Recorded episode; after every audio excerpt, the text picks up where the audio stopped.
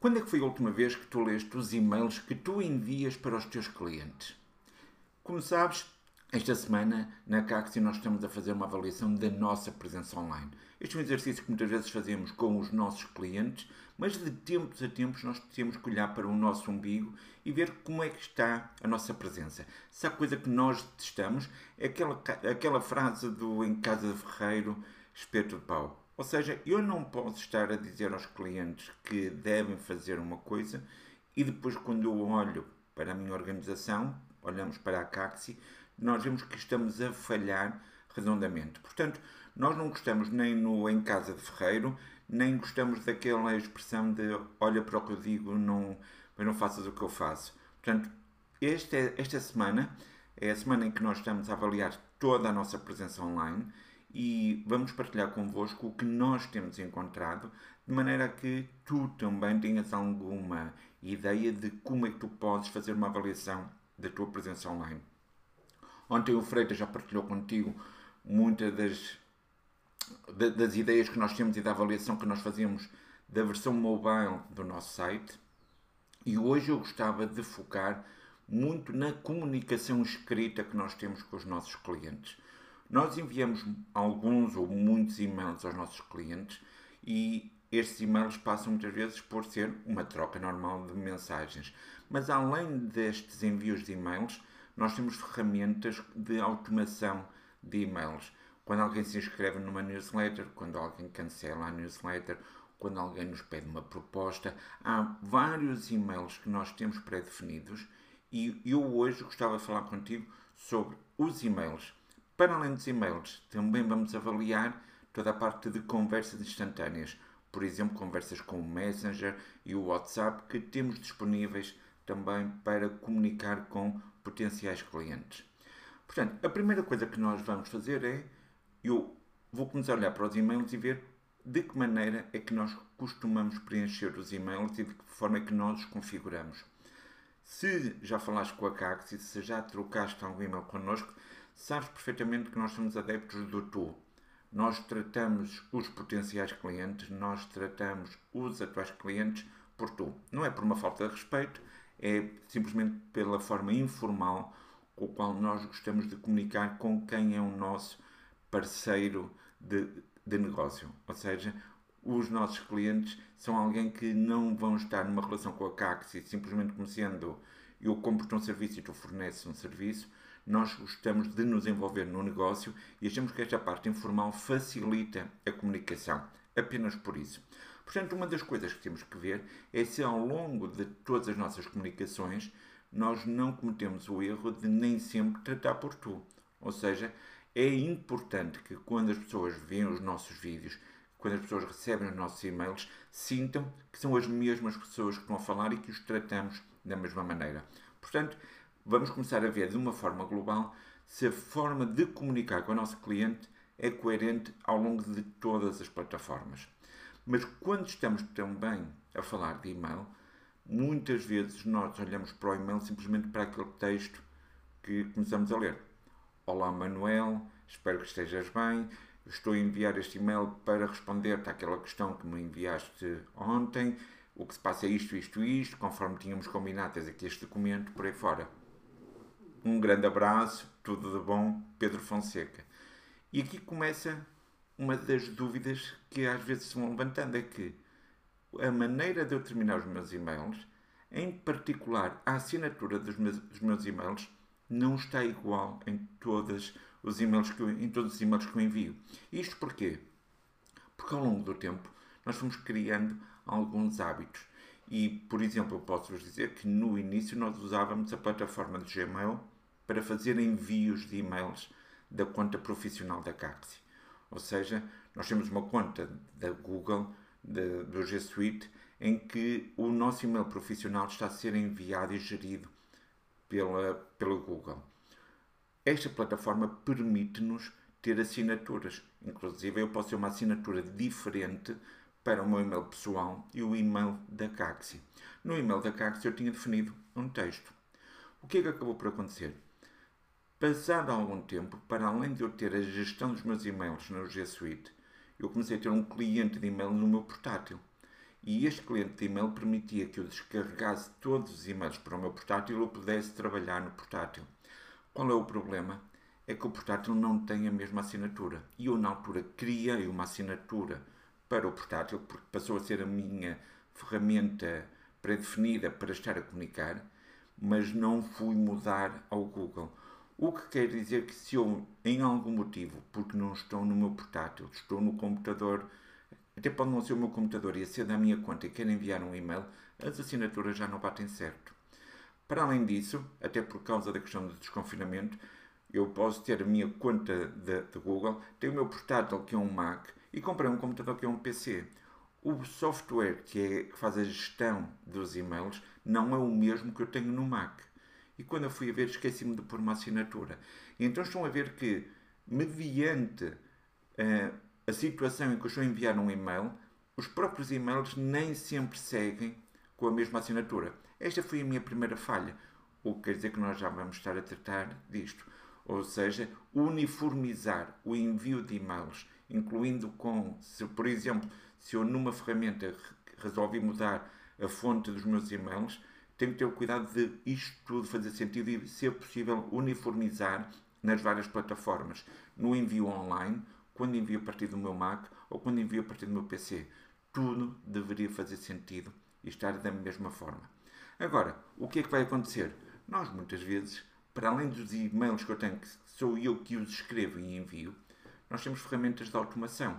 Por exemplo, não só quando alguém se inscreve na nossa newsletter, mas também quando alguém preenche um formulário de contacto no site. Se o formulário de contacto no site devolve uma resposta automática, eu devo analisar se aquele e-mail faz sentido junto de todos os e-mails que nós enviamos. Uma vez mais, as pessoas quando preenchem um e-mail no nosso site, é interessante responder-lhes na hora a dizer obrigado pelo contacto. Mas esse e-mail deve fazer sentido e deve ser muito semelhante aos e-mails que eu normalmente envio. Provavelmente as pessoas nem querem que a mensagem vá tipo que automatizada do site. Por que não eu não ter uma resposta pré-definida, escrita como se fosse eu a responder às pessoas, inclusive assinada com a minha assinatura habitual? Portanto, uma das coisas que eu também comecei a ver foi os nossos formulários não respondem a quem nos aborda da mesma maneira, com as mesmas assinaturas, com o mesmo tipo de letra, com a mesma linguagem que nós usamos nos nossos e-mails. E por aqui fora, no que nós começamos a ver foi vamos testar todas as ferramentas de comunicação e-mail que nós temos ao serviço da Caxi para comunicar com clientes. Estava a falar do meu e-mail, estava a falar dos formulários do site, posso falar do software que faz a gestão da newsletter, mas também posso falar, por exemplo, da ferramenta que nós temos para enviar propostas e orçamentos. Temos uma ferramenta que nos permite fazer essa gestão. As propostas dos orçamentos que estão integrados no CRM vão, de alguma forma, em e-mail com todos os documentos anexados e nós não customizamos essa presença. Ou seja, estão a ver que a tal coisa de em casa Ferreira espeto pau é verídico até nas empresas que se dedicam a este trabalho. Portanto, o meu conselho para vocês seria, de alguma forma, analisarem todo o tipo de e-mails que vocês enviam ao longo do primeiro contacto com o potencial cliente até fecharem um negócio. Vocês vão ver que usam várias plataformas, por vezes, para comunicar com este cliente. Analisem do ponto de vista do cliente. Parece que para nós, nós temos sempre a escrever o texto e enviar, mas quem o recebe vai ver que há diferenças, porque as ferramentas são diferentes, porque de vez em quando vai assinado, ou o e-mail vai do Pedro arroba Caximédia, mas se mandamos de outra plataforma vai com outros nomes que nem sempre gerimos muito bem, ou seja, às vezes vai com MailChimp e nós podemos começar a limpar toda esta informação. Portanto, este era o cuidado que eu ia dar. Olhem para o vosso e-mail, mas leiam-no do assumindo o papel do destinatário. Se for necessário, criem uma conta vossa de e-mail para que vocês possam enviar esse e-mail para vocês. Vocês já se viram os nossos vídeos e eh, é só questão de ir procurar há 3 ou 4 vídeos atrás. Houve aqui alguns truques que eu vos expliquei como é que até podem criar uma conta no Gmail. Eh, uma conta nova usando a vossa conta habitual do Gmail, usando pontos e o sinal mais basta procurar aí a lista de vídeos e o que vocês podem fazer é, se eu tenho um e-mail profissional, eu vou enviar para o meu e-mail pessoal uh, alguns testes para eu ver como é que isto está a funcionar, como é que alguém que aborda o meu negócio vai ver a minha mensagem. Tão simples quanto isto. Agora, para além de analisar toda a nossa presença de e-mail, toda a nossa comunicação via e-mail, também é importante nós verificarmos como é que as pessoas nos podem abordar através de ferramentas de conversa instantânea. Por exemplo, através do Messenger, através do WhatsApp, mas também através, por exemplo, do LinkedIn ou de outras plataformas que vocês tenham de chat. Uma das coisas que às vezes acontece é porque nós queremos eh, experimentar uma ferramenta, nós podemos querer utilizá-la nestas conversações. E eu vou-vos dar um exemplo do que é que nós fizemos. Há algum tempo atrás, nós quisemos estar a trabalhar com ferramentas de automação para responder automaticamente a quem nos abordasse no Messenger do Facebook. Ou seja, se vocês forem à página da Caxi e pedirem para enviar uma mensagem, não sou eu nem o Freitas que vai responder de imediato. Temos um bot que vai tentar fazer uma conversa inicial para que vocês possam colocar algum tipo de perguntas e respostas. A verdade é que aquele bot já está no Messenger, já está instalado há uns 3 ou 4 anos e ultimamente nós não temos ajustado esse bot. Ou seja, o mecanismo automático das respostas não foi ajustado para os dias de hoje. Inclusive está com configurações em que se alguém falar, por exemplo, na palavra RGPD, nós vamos dar um tipo de mensagem. Mas se falarem de Facebook, nós vamos falar, vamos ter respostas automatizadas de maneira diferente. O que é que faz sentido fazer? Pegar no bot, se calhar pôr em pausa, analisarmos toda a comunicação que o bot está a fazer, se calhar até numa fase inicial, apagarmos tudo e voltarmos a reescrever. O que eu comecei a perceber é que ultimamente as pessoas estão a falar connosco no, através do Messenger e o bot está a responder coisas que não fazem sentido. E isto, uma, uma vez mais, foi uma ferramenta que instalamos, deixamos ficar e com o prolongar do tempo nós vimos isto já não faz sentido. Quem fala do bot também fala, nós se disponibilizamos outras ferramentas para comunicar, temos que estar atento a essas ferramentas. Vou-vos dar um exemplo. Nós temos uma conta WhatsApp para a Caxi. O que é que acontece? Por um motivo pessoal, eu tive que desinstalar o WhatsApp da, do meu telemóvel. O que é que acabou por acontecer? Esqueci-me, porque não é muito frequente os clientes falarem connosco ou potenciais clientes falarem connosco usando o WhatsApp. E eu esqueci-me desse facto e havia mensagens que estavam perdidas dentro do WhatsApp. Portanto, nós temos que ter a noção de quando nós abrimos canais de comunicação, temos que estar atentos a esses canais de comunicação.